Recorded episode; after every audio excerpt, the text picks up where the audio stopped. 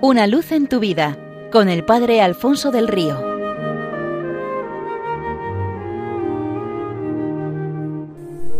Un cordial saludo para todos los oyentes de Radio María desde el Seminario Diocesano de Getafe. Cuentan que en cierta ocasión un barco se vio envuelto en una fuerte tempestad. Tras horas de intentar luchar contra las olas, se partió y se hundió. La tripulación no tuvo tiempo de preparar lanchas salvavidas, solo hubo un superviviente, un marinero que mientras intentaba nadar fue golpeado por la madera de los restos del barco, se abrazó a ella, se ató con su cinturón y así se mantuvo a flote. Después perdió el conocimiento. Cuando lo recobró horas después se encontraba a salvo tendido en la arena de la playa bajo un sol radiante. No quedaba ni rastro de la tormenta. A la playa habían llegado también algunas otras cosas del naufragio. Nuestro Robinson Crusoe la recogió porque en esa situación cualquier cosa le sería de gran utilidad. Recorrió la zona, se dio cuenta de que nadie más había llegado hasta la costa, de que se trataba de una isla no muy grande, perdida en medio del océano, él juraría no haberla visto nunca antes en los mapas, y de que estaba totalmente desierta. Con las pocas cosas que había rescatado con algunos troncos y ramas de palmera, se construyó un pequeño refugio. Todos los días rezaba desesperadamente a Dios pidiéndole que algún barco pasara cerca y le rescatara. Sin embargo, esto no sucedía. Gracias a un par de cerillas encontradas en el interior de una caja pudo hacer fuego. Lo importante era mantenerlo siempre encendido. Un buen día había salido a pescar con una improvisada caña cuando se dio cuenta la hoguera que había dejado encendida para conservar el fuego se había desviado por el viento y había envuelto en llamas la choza. Alertado por lo mareda corrió hasta ella, pero era demasiado tarde, no pudo salvar nada. Hundido por esto, vagó como un sonámbulo por la isla sin esperanza, enfadado con Dios, gritándole que cómo había permitido aquello después de tantas desgracias. Sin fuerzas cayó en la arena de la playa y deseó allí mismo morir. Poco tiempo después una mano le despertaba. ¿Qué pasa? ¿Quién es usted? ¿Me he muerto ya? preguntó sobresaltado. Tranquilícese, hombre, hemos venido a rescatarle, le respondió el marinero que acababa de despertarle. ¿Y cómo ha andado conmigo? preguntó el náufrago.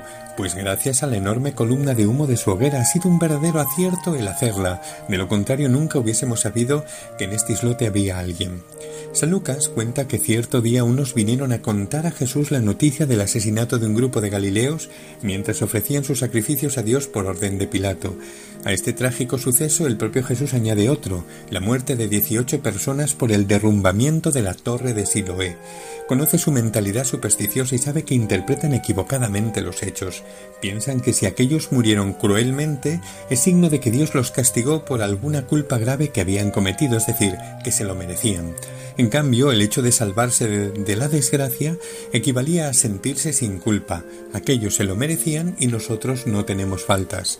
Jesús rechaza completamente esta mentalidad, porque el Padre no permite las tragedias para castigar las culpas, y afirma que esas pobres víctimas no eran de ninguna manera peores que los demás. Más bien él invita a sacar de estos hechos dolorosos una advertencia referida a todos, porque todos somos pecadores. En efecto, así lo dice a quienes le habían interrogado, si no os convertís todos pereceréis del mismo modo. Cuentan también que mientras pintaba al fresco en la Catedral de San Pablo de Londres, el pintor James Thorhill en un cierto momento se sobrecogió con tanto entusiasmo por su obra que retrocediendo para verla mejor no se dio cuenta de que se iba a precipitar al vacío desde lo alto de los andamios. Un ayudante horrorizado comprendió que un grito de alarma solo habría precipitado el desastre. Sin pensarlo dos veces mojó una brocha en pintura y la arrojó en medio del cuadro. El maestro estupefacto dio un salto hacia adelante. La obra estaba dañada, pero él estaba salvo. Dios, dice San Agustín, siendo supremamente bueno, no permitiría jamás que cualquier mal existiera en sus obras si no fuera lo suficientemente poderoso y bueno para sacar del mal mismo el bien. Nuestra vida es frágil, limitada, no está en nuestras manos, y el comprobar cada día como muchos la pierden de una manera imprevista debería de ser una urgente invitación para no postergar para mañana, que no sabremos si llegará, el empeño de producir frutos.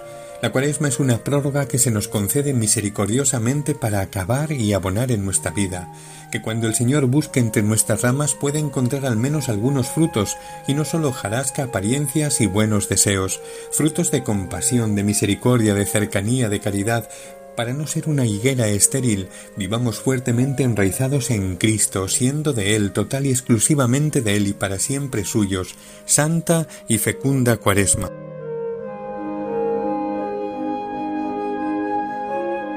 Una luz en tu vida con el Padre Alfonso del Río.